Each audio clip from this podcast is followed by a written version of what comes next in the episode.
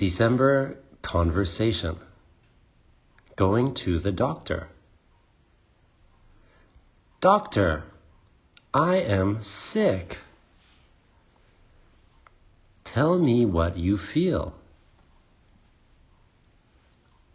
I feel sick.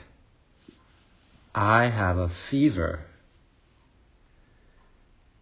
You need to drink lots of water and get some rest. Thank you, doctor.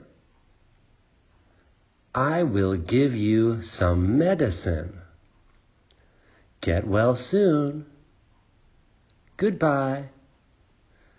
Vocabulary arm, leg, stomach, hand, head, ear, hurt, ache, pain, fever, medicine, get well soon.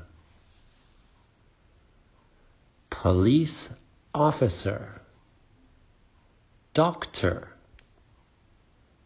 chef, firefighter, vet, dentist, mail carrier, construction worker, teacher, nurse, driver